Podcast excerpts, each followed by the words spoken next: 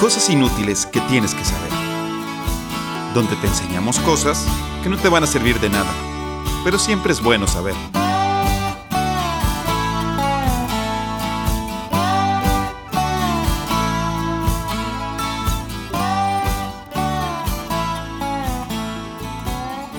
Hola, ¿qué tal? Bienvenidos a un miércoles más de cosas inútiles que tienes que saber.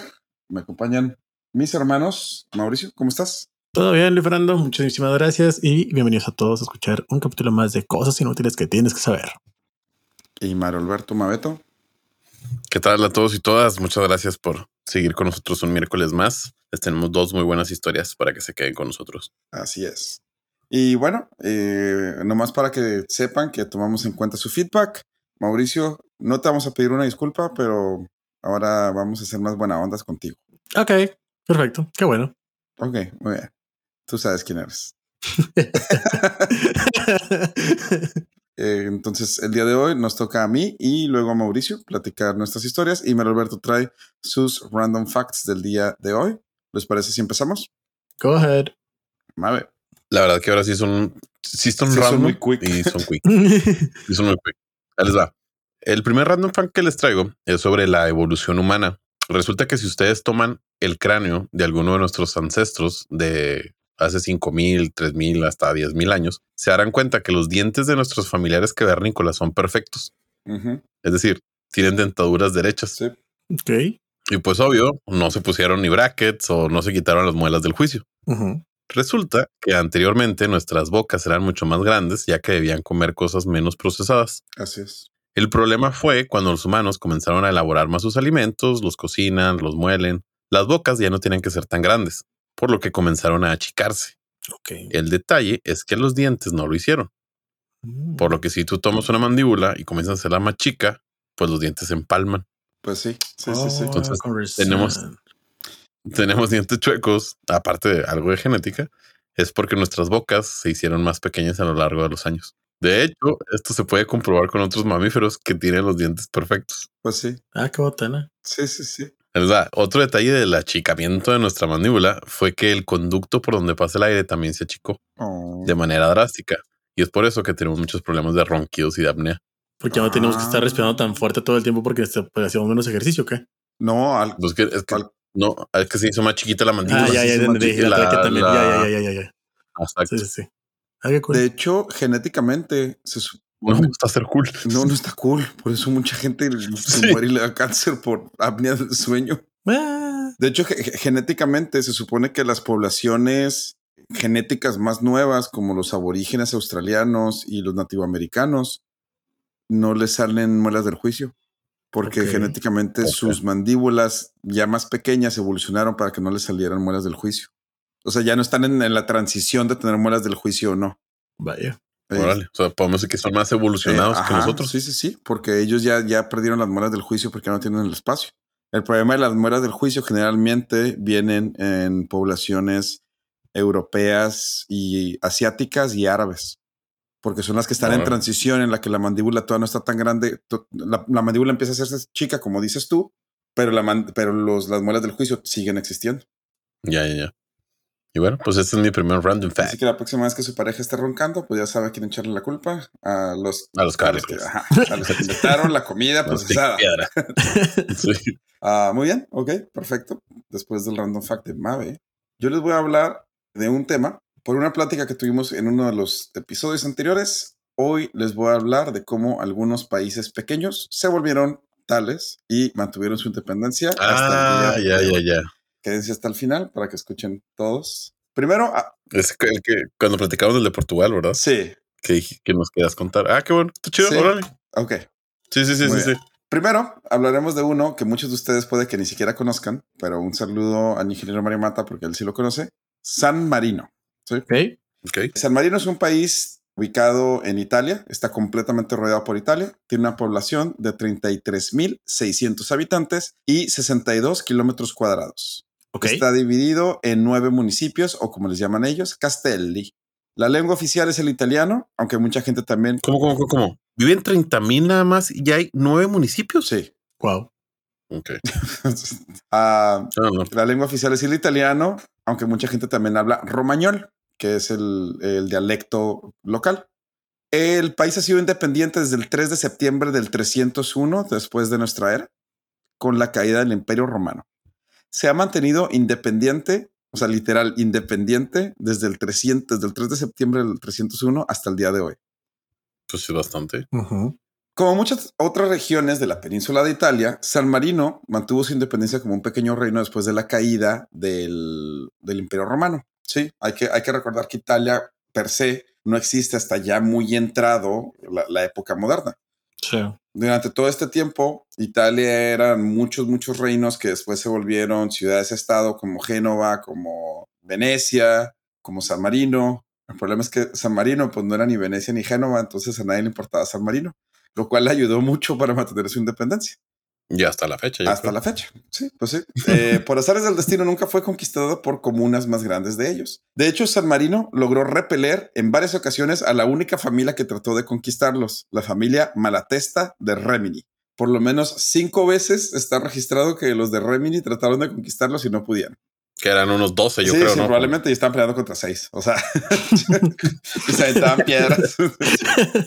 y luego después se encontraban en el, en el bar a la vuelta. Ah, de hecho, tienen selección de fútbol, ¿eh?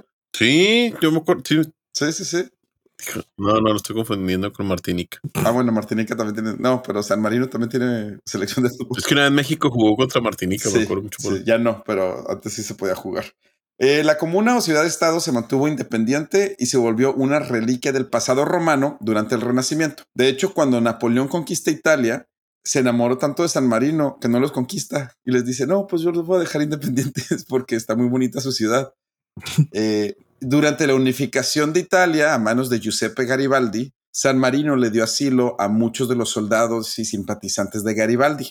Entonces, cuando Garibaldi unifica Italia, en forma de agradecimiento a San Marino, firma un tratado en el que Italia nunca va a intentar y de hecho va a defender la soberanía de Italia.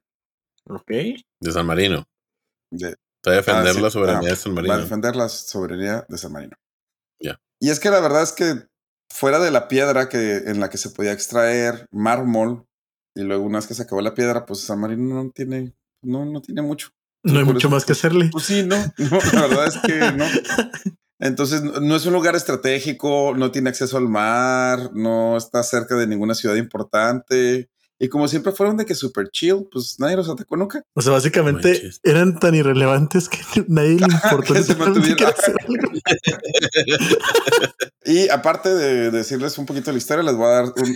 sí, ¿Qué tan irrelevante? irre- ¿qué Qué tan relevante relevantes. eres? Que ni siquiera te conquistó Inglaterra, güey. O sea, ni siquiera te peló, güey. Sí, de hecho, durante las... No te Los franceses no te voltearon a ver después de que llegaron a Ita- a Italia, güey. te rodearon. Sí, güey. Ni Hitler te tocó, güey. No, ni Hitler. Como random fact aparte, durante la guerra civil de Estados Unidos, el rey de San Marino le envió una carta a Abraham Lincoln en perfecto italiano de un lado y en un inglés así como que uh, así que medio chafita del otro, ofreciéndole una alianza estratégica al presidente de Estados Unidos. Además de darle la ciudadanía sanmarinense al mismo. Lincoln aceptó y además les dijo que su pequeña nación era un ejemplo de independencia a través de los siglos. ¿Cómo la ven? Ok. Así que Abraham. Lincoln era ciudadano honorario sanmarinense. Ciudadano honorario sanmarirense. Wow. Así es. Wow. Cámara, o sea, eso hace mucho tiempo. Es que San Marino Sí, sí, sí. tiene independientes del O sea, 301. O sea, 300 del 301 hasta la actualidad ha sido independiente, ¿no? Sí, Son 1700 y pico años. sí. Sí, no, sí es el mundo. Sí, sí, sí, sí, sí, estoy de acuerdo. Ok, bueno, ese es el primero. El segundo, pasemos a uno de los favoritos de todos los que seguimos la Fórmula 1 y el país más caro por metro cuadrado del mundo, aunque Mave se enoje. Mónaco. Mónaco, así es. Es que me enoje. No, que, no, no valen. no, es que, te ¿cuál es el problema? Matan, como que ma- matan las estadísticas, güey. Bueno, pero ahora te voy a O sea, está todo, está todo muy bonito explicado. eh, Mónaco, Luxemburgo, esas cosas como que... ah, ahora te voy a explicar por qué Mónaco tiene el metro cuadrado más caro. ¿Por qué es tan pequeño? por fastidiarme. Ah, sí. O sea, creo que todo el tema fue para eso, la neta, pero Sí, sí. El príncipe de Mónaco de seguro dijo, no, para fastidiar al Mave. así, así dice en el tratado. Bueno, esta literal ciudad-estado es el país más urbanizado del mundo. Tiene solo una ciudad, la cual es Mónaco, una población de 39.050 habitantes en tan solo 2.08 kilómetros cuadrados. Ah, Eso es muy poco. Su última independencia fue en 1814. ¿O tiene varias? Sí, sí, tiene varias.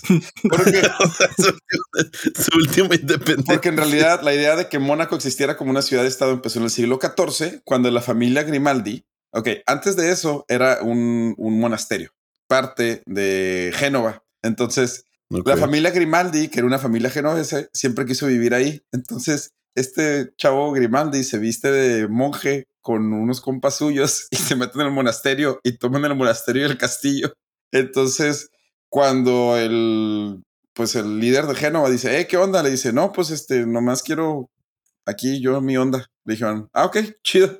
Y ya, Mónaco consiguió su independencia en el siglo XIV a manos de la familia Grimaldi. De alguna manera, pues la familia logró mantenerse ahí tanto tiempo que de hecho el príncipe actual de Mónaco, Albert II o Albert Alexandre Louis Pierre Grimaldi, es familiar directo de ese señor Grimaldi del siglo XIV. Ok. Familiar Así directo. es. O sea, el linaje ha Perdurados, permanecido del todo. siglo XIV. Órale. Total que Mónaco pasó a ser parte de Génova, luego Génova lo perdió a manos de la corona de Aragón. Aragón, Jaime el Conquistador, junto con Sicilia, bueno, no, no ese, pero un poquito después, pero... Y cuando Aragón lo consigue, pues la familia Grimaldi, que lo sacaron después de la conquista, le dice, oye, pues, ¿qué te parece si te compro, si te compro Mónaco? Y Mónaco le pasaba lo mismo, pues no era nada, había puertos más, más importantes en el sur de Francia. Entonces, Ok. le dijeron, ok, y ya lo compraron y pues se lo quedaron hasta, hasta que en los siguientes cuatro siglos eh, Mónaco le promete, bueno, le jura lealtad a la corona de Francia, pero Francia le respeta su independencia. Lo único que tienen que hacer es pagarle tributo, pero fuera de eso, Mónaco vivía como su propio, o sea, su propio país.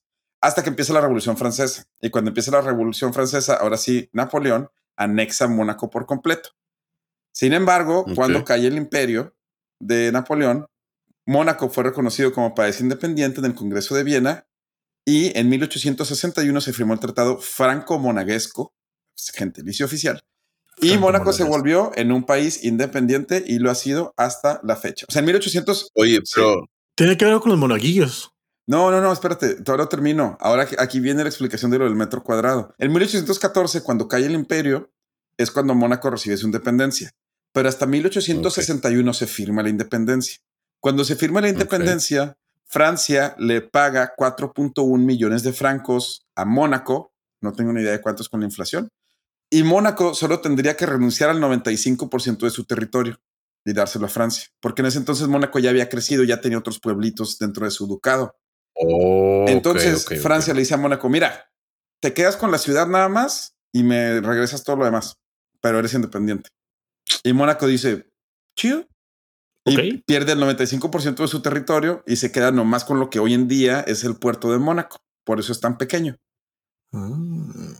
Dos años después de firmar su independencia, se abren las puertas del casino de Monte Carlo, el cual hoy en día sigue abierto y puede seguir yendo a apostar ahí.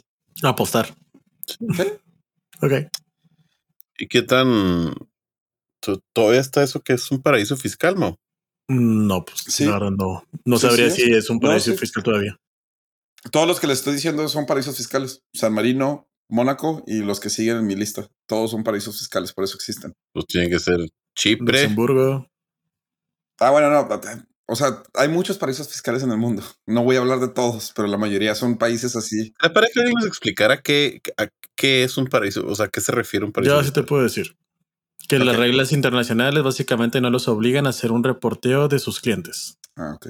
Entonces yo puedo tener una cuenta, por ejemplo, en Luxemburgo y sí conozco incluso los bancos que lo puede, que te lo permiten. Y básicamente con esa cuenta en Luxemburgo, a mí si me quieren revisar el gobierno mexicano, pues aun cuando le haga la solicitud al Banco de Luxemburgo, el Banco de Luxemburgo va a decir, México, una disculpa, pero pues tú a mí no me puedes exigir esa lista. No te la voy a entregar. Listo.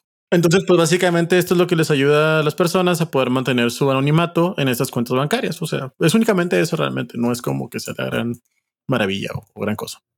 ¿Y por qué se da tanto en países como estos? La verdad, hasta donde tengo entendido, Por lo chiquito. no es porque no tienen firmado los tratados internacionales interbancarios, más que nada. O sea, hay tratados No tienen internacionales que firmados un tienen. chorro de tratados. Ajá. Ahorita más adelante les voy a platicar de uno bien interesante.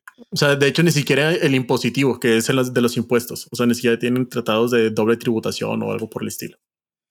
Bueno, eh, como random fact, Mónaco solo tiene 500 policías y solo 6 de sus 39 mil habitantes son en realidad nativos de Mónaco o monegascos. Ay, ay. Ajá.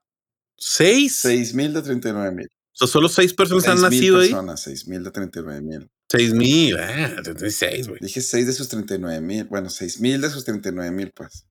Ah, sí, ya. Ah, Y su punto más alto está a 164 metros sobre el nivel del mar. Y es una, es, te lo juro, es una montañita que está al lado del circuito de la Fórmula 1. Ok. Es que no me imagino. ¿Cuánto, ¿Cuántos kilómetros cuadrados tiene? 64. 2.08. Wow. Ah, 64 es el otro. 64 era San Marino, sí.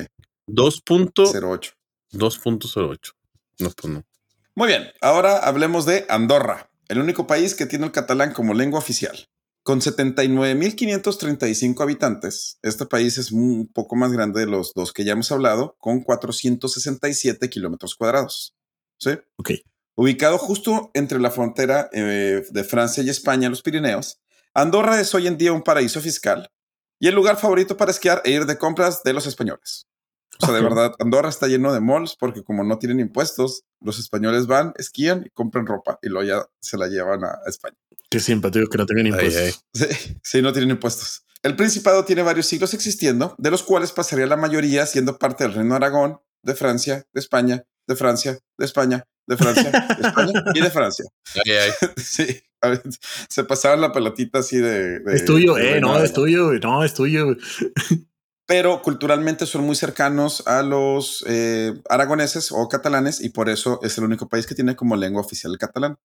Todo empieza con Andorra Mm. siendo una ciudad de la iglesia donde nomás había otra vez. La mayoría de estos empiezan como ciudades de la iglesia. Por eso no los atacan porque tenían la protección de, del papado, del Vaticano. Del señor Papa. Ajá. Entonces, bueno, este era así, no había nada más que un monasterio y así uno, un pueblito. Em, pero, pues cuando empiezan a entrar los musulmanes y empiezan a conquistar la península, el obispo de Andorra, pues tiene que buscar quién le ayuda y le pide ayuda a la región de Foix. La región de Foix es parte del reino de Occitania, al norte de Francia. Eh, el duque de Foix le dice, no, pues sí, Simón, yo te ayudo. Solo que después de 50 años dijo, no, pues sabes qué, Eh, pues mejor los anexamos. ¿Qué les parece? Pues 50 años es A lo mucho. que el obispo Andorra dice, eh, güey, cámara, no, yo quiero seguir siendo independiente. Y a lo que Foix dice, pues no, pues no, yo quiero que sean parte de nosotros. Entonces el obispo va y le dice al rey de Aragón, dice, oye, güey, pues eres el reino más cerca que me puede ayudar, ¿me ayudas? Y el rey de Aragón le dice, no, pues sí, este, diles que ya le bajen a su pedo o si no los excomulgas. Y ya, eso funcionó. Ah, ok. Así que Ay, no es sí. y fue, se retiró y le dejó así de que, bueno, ok, pues Aragón ya tú te haces cargo de, de Andorra. O sea, nomás tú los proteges en caso de que pase algo. Y luego después, eh, cuando Aragón empieza a conquistar hacia el sur, dice, no, pues sabes qué, Francia, yo no puedo con, con Andorra. Hazte cargo tú. Y así, literal, se los Si eran, a que, aventar si eran los que nos querían entonces. Ah, qué triste. Así es, porque se empiezan a pasar la pelotita, porque es que en realidad era una región muy pobre, con poca tierra arable, llena de montañas, y es que era más un gasto mantenerla segura que una inversión. O sea, no valía la pena mantenerlo. Por eso no lo querían. Ya que se cae Andorra. Pues no a nada. Existir. Pues, existir es lo único que podían hacer. Cuando la Revolución. Francesa comienza, Andorra, como eran pura iglesia y puros nobles, pues ya ven que eso no se llevaba muy bien con, con la Revolución Francesa. Ujú. pues le volvieron a pedir a los españoles que si los ayudaban. Y los españoles dijeron, no, la verdad, nosotros tenemos nuestros propios problemas acá. Pero Napoleón ni se molestó en conquistarlo. O sea, Napoleón empezó a conquistar todo y cuando le dijeron, oye, vamos a conquistar Andorra, como que Napoleón dijo, no, está muy lejos. Y no lo conquistó. Entonces Andorra se O quedó. sea, nunca llegaron a Nunca Andorra. llegaron a Andorra, entonces Andorra pues se quedó ahí así de que, ah, ok, muy bien. Por eso mantuvo su independencia por tanto tiempo. Cuando cae el imperio de, de Napoleón, no los invitan al Tratado de Versalles, entonces les manda una carta a la hora, primero al rey y luego al presidente de Francia, le dice, oye, ¿y si me cuidan? Y Francia dice, no, pues está bien. Entonces, eh, durante la Guerra Civil Española, los franceses mandan un ejército, un, bueno, un batallón de, de ejército, nomás para estar cuidando ahí que los españoles no se metieran a conquistar Andorra para pues, seguir respetando la independencia de Andorra. Wow. Ah, durante la Segunda Guerra Mundial, una vez que Francia cayó a manos de los alemanes, a Hitler pues también no le interesaba ir tan al sur, así que tampoco lo conquistó. Y pues otra vez Andorra se quedó así solito. Y por eso Andorra es independiente, porque a nadie le importa. Eh, hoy en día es, como les digo, el único país donde se habla catalán como lengua oficial, aunque el 90% de la gente habla castellano y más de la mitad de la población habla francés también. Como random fact, Andorra estuvo en guerra con Alemania por casi 40 años, ya que le declaró la guerra al inicio de la Primera Guerra Mundial y como no lo invitaron al Tratado de Versalles, pues nunca firmó la paz hasta que en 1958 Ah, no. alguien se encontró con la declaración de guerra dieron cuenta que no tenían ninguna nunca la declaración de la paz y pues ya la firmaron. Así que oficialmente, no, oficialmente pues, la Primera Guerra Mundial se acaba hasta 1958, Wow. cuando Mm. Andorra firma la paz con Alemania. Bueno, ahora sí, vamos a salirnos un poco de Europa y pasemos a, a el continente asiático. Entonces, ahora nos vamos a Singapur. Ah. La también conocida como la joya del sudeste asiático, Singapur es una nación de 734 kilómetros cuadrados, poquito menos del doble de Andorra, y tiene una población de 5.6 millones de habitantes. Ah, pues, ¿sí? mundo. Porque ah, sudeste asiático Todo Chihuahua, ¿no? es más que Chihuahua, Sí. en 734 kilómetros cuadrados, dos veces Andorra nada más. Es una isla que anteriormente fue parte del Imperio Malayo y la mayor parte de su historia, de hecho, culturalmente son eh, chinos y malayos. Singapur no se volvería una nación semi-independiente sino hasta 1819, cuando los británicos decidieron que la isla era un lugar perfecto para su nuevo puerto en el sudeste asiático. La isla sería controlada directamente por la corona británica y más tarde pasaría a ser parte de la India británica. Durante la Segunda Guerra Mundial, la isla sería conquistada por los japoneses, lo cual sería un gran golpe de autoridad y moral para las fuerzas aliadas y además un- una inyección de motivación para las, ah, para las fuerzas japonesas, porque eh, era la primera vez que tomaban un puerto que era dominado por los aliados, o bueno, por lo menos por los británicos o por los estadounidenses directamente. Los británicos decidieron sacar a sus tropas y cuando se acabó la guerra dejaron de reclamar la isla como suya, así que el nuevo gobierno de Singapur pues empezó a coquetear con la idea de unirse a el ex imperio malayo que ahora estaba pensando hacer un país que hoy en día se conoce como Malasia. Así que en 1962 firman la unificación con Malasia. Malasia y Singapur se vuelven el mismo país, pero literal después de tres años Malasia dijo, ¿sabes qué Singapur? No, tú traes muchos pedos, pues mejor tú arréglatela solito. Y los expulsaron del país. Ay, ay. Sí, firmaron, votaron 192 votos a favor, cero en contra de sacar a Singapur de Malasia. Y eh, así que en 1965 se funda la hoy conocida República de Singapur, la cual es hoy en día el tercer país con el mayor PIB per cápita del mundo. El tercero. Malasia es el 54. y ellos son el tercero. Y como random fact de Singapur, es el pasaporte más poderoso del mundo, con la posibilidad de entrar a 192 países sin necesidad de visa. Ah, la madre, órale.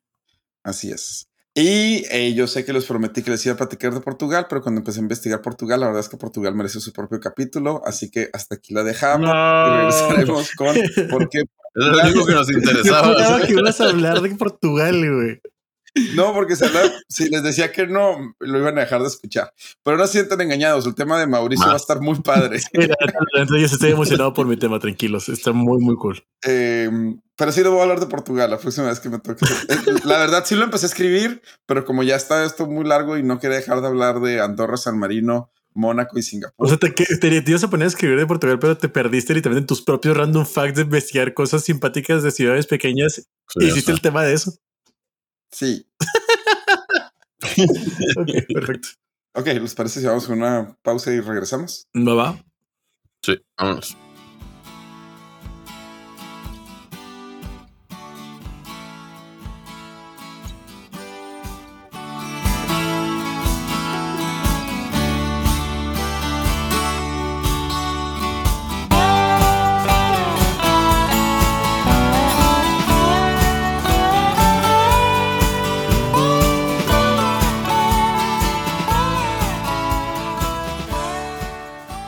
Estamos de vuelta con el random fact de Mario Alberto, que tiene más quick que de random fact. Exactamente. De hecho, este sí está bastante rápido. Les va. Eh, se trata de un soldado estadounidense que peleó en la guerra de Vietnam, el cual fue capturado por los vietnamitas y tomado como prisionero de guerra. Sí. Esta persona, una vez, una vez que lo liberaron, contó la historia de que a él le apodaron el como el tonto, Ah, sí. como el, como el prisionero tonto, porque él fingía como tener, como que nomás repetir la misma frase. Y la frase era la canción de Old MacDonald had a farm. Ah, Yeah, yeah. Ah, sí. ¿Sí? ok. En esa canción lo que haces es, eh, dices, el Old MacDonald y lo tenía un caballo. Sí, sí, sí, Yeah. Tenía una gallina y así dura, es Sí, sí, interminable.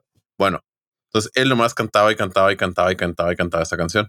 Una vez que lo liberaron, él lo que en realidad estaba cantando eran los nombres, lugares de captura y método de captura de todos sus compañeros del, Ah, sí, del lugar Sí. de la estación. Entonces, cuando, cuando ya lo liberaron, de que, o sea, fue con, eh, tengo información, dio información de 256 prisioneros, incluyendo su nombre, eh, fecha de captura, No rango. manches. Sí. De hecho, porque entonces, si me acuerdo haber leído un poco de la historia, lo dejaban, como pensaban que estaba, pues que tenía un problema mental, no lo tenían Sí. ni encerrado. Ah, sí. De hecho, ah, esa es otra. O sea, como creían eso, el güey le dijo, no, me siento, no me siento mal, aparte no, no puedo ver. Lo llevaron a la ciudad para hacerle un chequeo. Entonces supo qué ciudad era. Cómo llegar, el camino. Ah, Porque Sí. hasta pisteaban con él y le daban comida y todo lo trató, o sea, porque pensaban que pues no. Wow. Sí, sí, fingió tener una, un problema Mental. psicológico, psiquiátrico. Mental. Wow. Mira nomás. Y ese es mi random fact de hoy. ¿Y cómo se llama el soldado? Duke Hegdal. No sé cómo se pronuncia. Ah, es Duke Hegdal Ah, tercero. wow. Ah, mira nomás. Lo- está bien chido. Ni siquiera es. eh, No, sí es. Perdón. Me equivoqué soldado. Ah, ok. Este sí es americano. Este sí es americano. Ok. Eso nos dice que probablemente tu siguiente random fact también sea de soldados. No, es que vi, vi dos historias de soldados. Ah, ok. Y había otro, otro, pero no era. es- peleó con los americanos, pero nació en Canadá. Ah, ok. Entonces me confundí un poco. Este sí es American. American Citizen. Muy bien. Perfecto. Ok. Yo la verdad no sería tan inteligente. No, Eh, yo no. Yo también me hubiera sí. perdido. O sea, tendría que haberle hecho como él al repetirlo No, no, no. 300 Yo de grabármelo sí, pero de grabármelo Ah. con una canción nunca. O sea, Sí, no, No, no. Que se me hubiera ocurrido hacer eso, ni de chiste. no, También hubiera, no, no. lo hubiera tratado de anotar o algo. Muy bien, Mauricio, vamos a tu tema. Con todo gusto. Este, este tema lo titulé El otro Bugatti. Y no, no les voy a hablar del famosísimo Ettore Bugatti, que es el empresario italiano que se nacionalizó francés, que fue el que fundó este, la marca automovilística Bugatti, sino les voy a hablar de Giovanni Battista Bugatti. Bueno, vamos a ubicarnos en el tiempo. Brasileño o portugués. No, es italiano. Ah, es italiano. Vamos a ubicarnos en Italia en el 1796, ¿ok? Muy bien. A escasas cuadras del Vaticano vivía un joven, Giovanni, de 17 años, que era extremadamente pobre y vivía solo en un tercer piso de un edificio de madera que en esa época era absurdamente caluroso vivir ahí, o sea, era un- como si estuvieras en un horno básicamente. No había ventiladores, obviamente. Entonces era, pues se sufría bastante, ¿no? Ok. Este joven acudía siempre muy esperanzado, muy este, como animado a las ejecuciones públicas que se daban en el Vaticano. Ok. ¿Eh? Sí, Porque como que muy. en esa época así era. O sea, Ah, era, era un espectáculo básicamente ver cómo los verdugos llegaban y pues aplicaban la justicia divina es, por el pecado. Hasta que en una ocasión a Giovanni se le ofreció ser el aprendiz de uno de los verdugos que ya estaba por jubilarse. Giovanni sintió esto como una oportunidad de vida y no solamente se instruyó como aprendiz, sino que llevó una bitácora en la que anotó cada una de las ejecuciones que hubo, detallando la persona que iba a ser ejecutada, la edad, su peso, este, la- el método de ejecución, qué había pasado durante la ejecución y con eso pudo irse dando cuenta cuáles eran como los, los puntos que tenía que cuidar para poder llevar a cabo la ejecución perfecta. Oye, pero qué, qué, qué, qué- Que era la eje- qué gracioso. o sea, Ejecución qué gracioso que hoy en día pensaría, o s- si alguien hace eso, pensarías, oye, qué raro es el MAVE, porque nota todas esas cosas. Pero la verdad Ajá. es que Y cuando lo ves desde el punto de vista histórico, o sea, imagínate, tienes un reporte de los nombres, Sí, del peso, de la edad de las personas de ese Mm, tiempo, es de lo que hicieron, de cómo y por qué fueron ejecutados. O sea, lo que ahorita eh, el MAVE que va todos los años a comprar su agenda para escribir lo que hace todos los días, pues a lo mejor en unos 200, 300 años van a decir, mira, tenemos todo lo que hacían las personas de ese entonces. Ajá. Y de Ay, hecho está bien simpático, porque lo que comentas sí es cierto. O sea, la estadística que él llevó ayudó para hacer las ejecuciones perfectas. Cualquiera la ejecución perfecta, como tú lo decías, Mabe. En esa época, si bien las ejecuciones públicas sí eran un espectáculo, no se trataba tampoco de ser sanguinario. Verás, a la gente no le encantaba que tuvieran que dar cinco hachazos para poder decapitar a alguien. Era algo que se veía demasiado cruel, demasiado rudo y era algo que tampoco tenían este gusto por verlo. Cuando una persona caía para ser ahorcada, la gente no disfrutaba el estrangulamiento. De hecho, la gente encontraba algo muy obsceno. O sea, era un mal verdugo el que trataba, el que hacía este, la ejecución de ahorcamiento y no lograba que se rompiera el cuello. ¿De acuerdo? Ah, Ok. Bueno, nuestro amigo Giovanni le interesó tanto todo esto que logró hacer como empezó a revisar los pesos, empezó a revisar todo lo que sucedía y comenzó a hacer sus propias prácticas hasta que le llegó su momento cuando se retiró de su verdugo maestro y le tocó a él ser el verdugo. En esta época los verdugos eran muy cuidadosos con todo lo que hacían. Si vemos nosotros la imagen del verdugo que tenemos en nuestra cabeza, como la de Shrek, es este hombre grandote que tiene un velo negro. Eso fue En la exactamente cabeza. lo que pensé en el de Shrek. Yo también. Sí, Sí. pues sí. ¿Cómo se llama? Plutonio. eh, o- Plutonio, pl- bueno, Platonio, algo así. Bueno, esta es la imagen que tenemos del verdugo. Y esto era porque los verdugos, al ser los ejecutadores, uno, era una profesión pues, que realmente era mal vista. Era una profesión de vergüenza. Dos, muchas personas, sí, sí, sí, sí, sí, sí. Sí, O pues, sea, matar eras el que ejecutiva. Pues tú te dedicabas a matar gente en, en, o sea, demostraciones públicas y aparte te ganabas muchos enemigos. Me estabas matando al hermano, papá, tío, sobrino de alguien. Mm, Sí, por eso trae Sí, más. es correcto.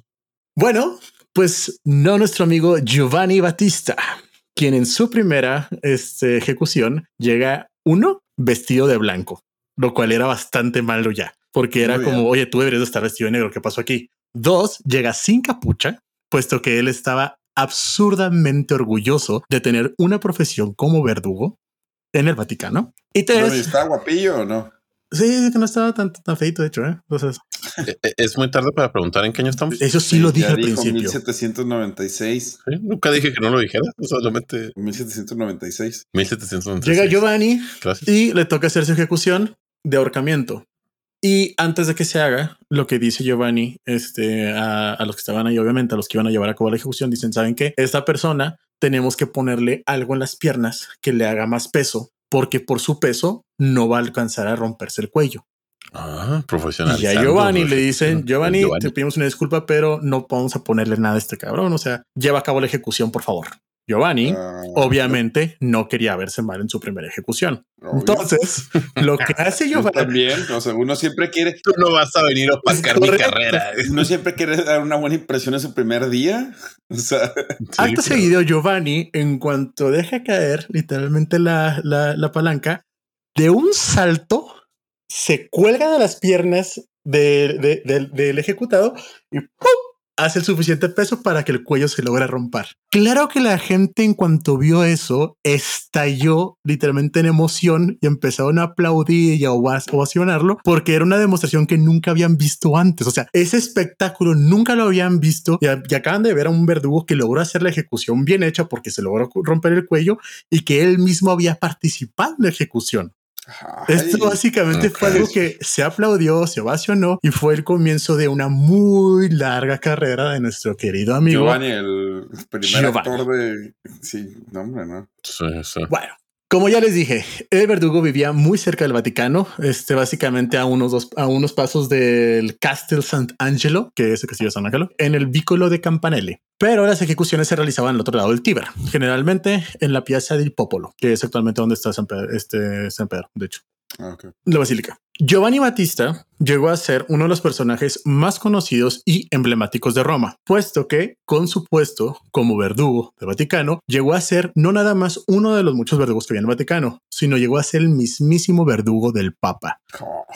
Oficialmente con el puesto de pintor de sombrillas, era realmente el verdugo personal del Papa que lograba hacer las ejecuciones limpias. Cuando tuvo sus primeras ejecuciones con hacha, tenía tan calculado cómo tenía que hacer el movimiento por su bitácora famosa que simplemente con un golpe lograba decapitar a las personas. Pintor de sombrillas, eso es como, no, o sea, ¿e-, ese era el título de él, o sea, porque no le podían poner verdugo al Papa. Pues sí, básicamente sí. O sea, era, como que, oye, pues no es que no existe el título del verdugo del Papa, pero qué tal si. Sí, es como si te contratan. Y, es como si te contratan y en vez de ponerte, no sé, de qué desarrollador, te ponen ah, auxiliar administrativo. Básicamente eso es. eso era para que RH no. RH. Más conocido como Mastro Tita. Y esto viene de hecho de una simil del maestro de la justicia. De hecho, de ahí de iba mm. este maestro, es maestro, maestro. Tita es de justitia, justicia. Ah, Entonces, Mastro Tita fue mm. como se le, se le denominó, puesto que mm, Giovanni no se veía únicamente como un simple verdugo o el simple verdugo del Papa, sino que él se sentía realmente como el enviado divino a aplicar la justicia de Dios y hacer que aquellos de, este, diablillos, es como dice creo que en el, libro de hecho, eh, pudieran recibir su castigo en vida de la mejor manera para que pudieran pasar al otro plano y pues ya condenarse, ya, pues, ya cumplir su penitencia. Pero él se sentía como el intermediario de Dios. Qué forma tan poética de ver el ser verdugo. Y bueno, verdugo del de, la Inquisición. ¿eh? Nunca lo había pensado porque en realidad pues nunca había tratado de ponerme en sus zapatos, pero pues sí, o sea, ellos se sentían como que enviados haciendo la justicia. Ahora, un poco macabro, pero pues, realmente ayudó que la gente no sufriera. Ajá, es correcto. De hecho, incluso antes de las ejecuciones, les permitía tomarse una última copa de vino y un último cigarro. Ay, qué bonito. De hecho, incluso le llamaban el, el, médico más este peligroso porque él mismo llamaba a sus, a sus ejecutados como pacientes eso sí. Él los llamaba de pacientes básicamente y él decía, entiendo que tus penas son tan grandes que yo soy el que te va a liberar de la pena. O sea, sí, sí se creía. Sí, él sí se creía que estaba en buena onda este, acá haciendo algo divino. Bugatti tuvo una larguísima trayectoria. Comenzó a los 17 años con el Papa Pío VI y se jubiló hasta los 86 años con el Papa Pío IX. Este vato fue verdugo toda su vida, literalmente. El verdugo anotaba meticulosamente, como ya dijimos, en un cuaderno todas sus ejecuciones, siendo un total de 514 ejecuciones, más dos que no fueron directamente ejecutados por él. Uno fue fusilado y el otro fue ahorcado, de hecho, y descuartizado, pero por su ayudante. Ah, tranqui. Las ejecuciones que más se aplicaban eran la de ahorcamiento para aquellos que habían hecho, cometido algún delito de intento de homicidio u homicidio, tengo entendido decapitación cuando eran delitos en contra del Vaticano o del papado. Y por último, cuando eran las dos juntas, eran golpear, bueno, o sea, golpear al, imputado hasta la muerte y, lanzarlo en, el, río para que se ahogara. Pero las que más lo hicieron famoso, obviamente, fueron las de ahorcamiento y las de decapitación. Con total profesionalidad, dime. No, sí, sí, sí, pues sí, porque el, la verdad es que calcular el peso para que se rompa el cuello y ponerle contrapesos para ayudarlo. Plus, saber dónde cortar exactamente para que no tengas que cortar hueso y que solo cortes entre vértebras, pues oye. Sí, sí, está cañón. Sus vestimentas blancas eh, con el tiempo fueron manchándose de rojo por la sangre que pues salpicaba básicamente hasta que esas ropas de hecho fue, hoy en día están exhibidas en el Vaticano este, las ropas blancas que se tornaron rojas y después ya se le entregó ropajes de color rojo. O sea, él ya era un verdugo que se vestía de rojo básicamente. Ah, ok, ok. Pues sí. Y de ahí viene que hubo una época en la que los clérigos se vestían de rojo. No, no Yo tampoco creo, pero bueno. El día que le tocaba una ejecución, se levantaba muy temprano al alba, se ponía su capa roja, atravesaba el río a través del puente para llegar al caldazo, al cadalso, perdón, la gente al verlo corría la voz de por toda la ciudad gritando, Maestro Tita pasa el puente. y todos, grandes y pequeños, corrían a ver el gran espectáculo de Maestro Tita. En aquella época generalmente se llevaba a ver estas crueldades a los niños como amonestación de lo que les podría pasar si no caminaban por el buen camino. En la famosa película italiana, de hecho, El Marqués de Grillo, se puede ver una escena muy familiar de una ejecución romana de la época. Después de cumplir con su trabajo, volvía a su barrio al otro lado del puente y de ahí no salía. ¿Por qué? porque le estaba prohibido por razones de seguridad. Como ya dije, te hacías Mm. muchos enemigos y lo que se decía era, que, bueno, es un proverbio romano de hecho, que dice, voy a un pasa punch, que quiere decir, el verdugo no pasa el Mm. puente. Cuando pasa el puente es porque hay una ejecución que realizar. Eh, bueno, y el, y el proverbio que se usa Roma quiere decir más bien que cada quien tiene que respetar su propio lugar. O sea, Googleenlo. Las vestimentas rojas y blancas Sí, manchadas de sangre dude. están en el museo y todo. O sea, ¿Cómo se llama? ¿Bugatti qué? Giovanni Battista Bugatti, maestro Tita, como dice Mauricio, pero sí es cierto. O sea, en el museo, ¿qué es? ¿El Museo del Vaticano? No, bueno, en el Museo de Criminología de Roma se tienen las vestimentas de Giovanni. y la bitácora también se Wow. tiene todavía. ¿eh? Anotaba fecha, víctima, delito y tratamiento aplicado, básicamente. Entre en ejecución y en ejecución se distraía ayudando en la pequeña tienda de souvenirs que su mujer tenía junto a la casa de Trastevere en la orilla derecha del Tíber. Se dice que solo atravesaba el puente San Angelo cuando tenía que ir a trabajar al otro lado del río en Campo Fiori, Piazza di Popolo. Y de hecho, algunas expresiones de la época se hacen a es- eh, o sea, se hacen a esa de que este, lo que ya dije ahorita, no pasar de monte. No pasa mucho. Básicamente, a Maestro Tita, después de tantos años de servicio, no se jubiló, lo jubilaron. O sea, fue el Papa Pío IX quien le pidió que se jubilara ya. Ya básicamente no podía ni con el hacha. No mames, estaba cañón. Ya estaba la guillotina, que sí la llegó a usar, de hecho, en sus últimas ejecuciones. Este, bastante Sí. tiempo lo usó, de hecho. Pero lo retiraron con una pensión mensual de 30 escudos, lo cual es un monto absurdo por lo que cuentan ahí. Este, no, la verdad no encontré una, una equivalencia en pesos mexicanos para ser sincero, pero decía, decían que era una, era un monto absurdo. O sea, era absurdo la, la, la pensión que le estaban dando de retiro. Estamos hablando de una persona pobre. Güey, si no, güey, si no puedo cambiar de francos. Sí, sí, sí, sí. Pero no. Tú batallaste No, no, con no, los- no, Eh, la, no, no. la- la época es casi la misma, ¿eh? Por cierto. Pero estamos de hablando. hecho, no, sí, Giovanni muere ya con un Mónaco independiente. ok, ok. Para que veas lo contemporáneo que son las historias. Pero también estamos hablando de una persona que nació pobre, vivía en terribles condiciones, logró hacerse, volverse el verdugo del Papa, ser una de las personas más famosas de todo Roma, retirarse con muy buena pensión y tener una familia con, con una esposa y con, creo que tuvo dos hijos, si no me equivoco, uno o dos hijos, no estoy seguro.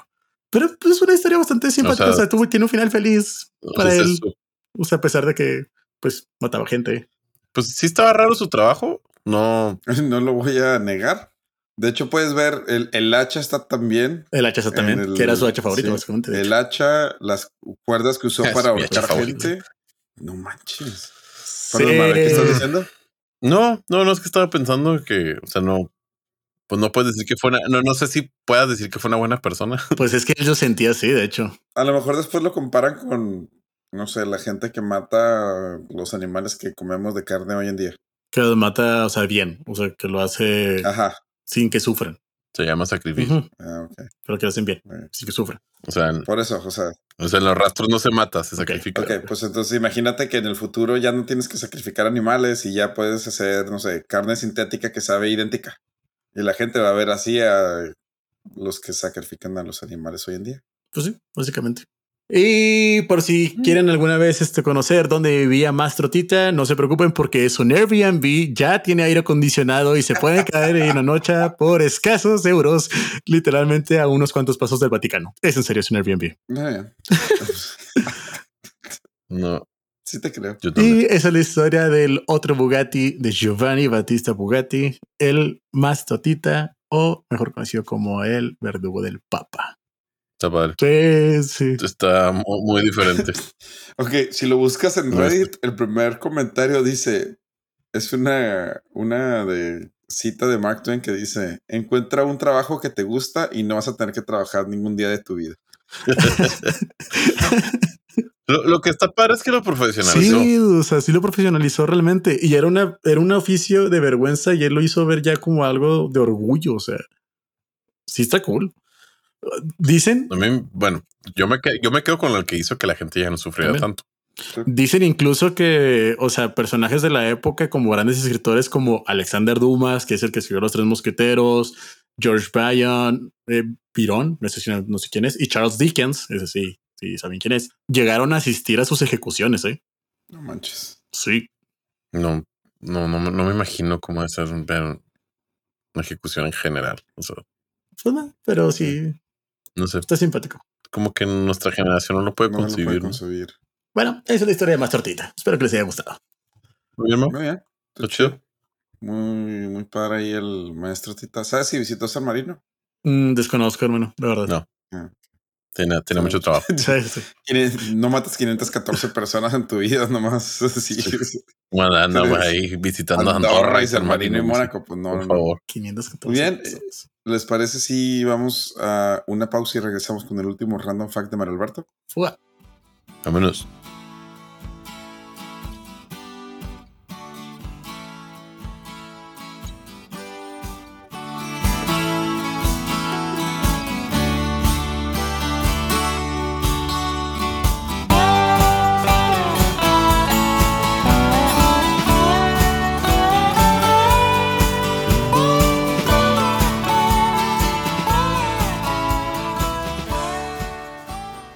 Bueno, pues después de escuchar la historia de cómo Maestro Tita se convirtió en el verdugo más interesante, profesional de la historia de los verdugos, Ándale. Mario Alberto, ¿nos quieres platicar tu último random fact?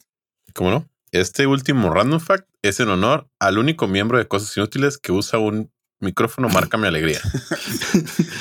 A ver, Mauricio. a ver, tengo, te- tengo que defender a Mauricio. Para todos los que crean, Mauricio en realidad tiene un micrófono muy bueno. O sea, Es un Blue Yeti. Es un es Blue un Blue Yeti. Yeti. Es la competencia de los micrófonos que tenemos nosotros. O sea, pero bueno, Mario Alberto.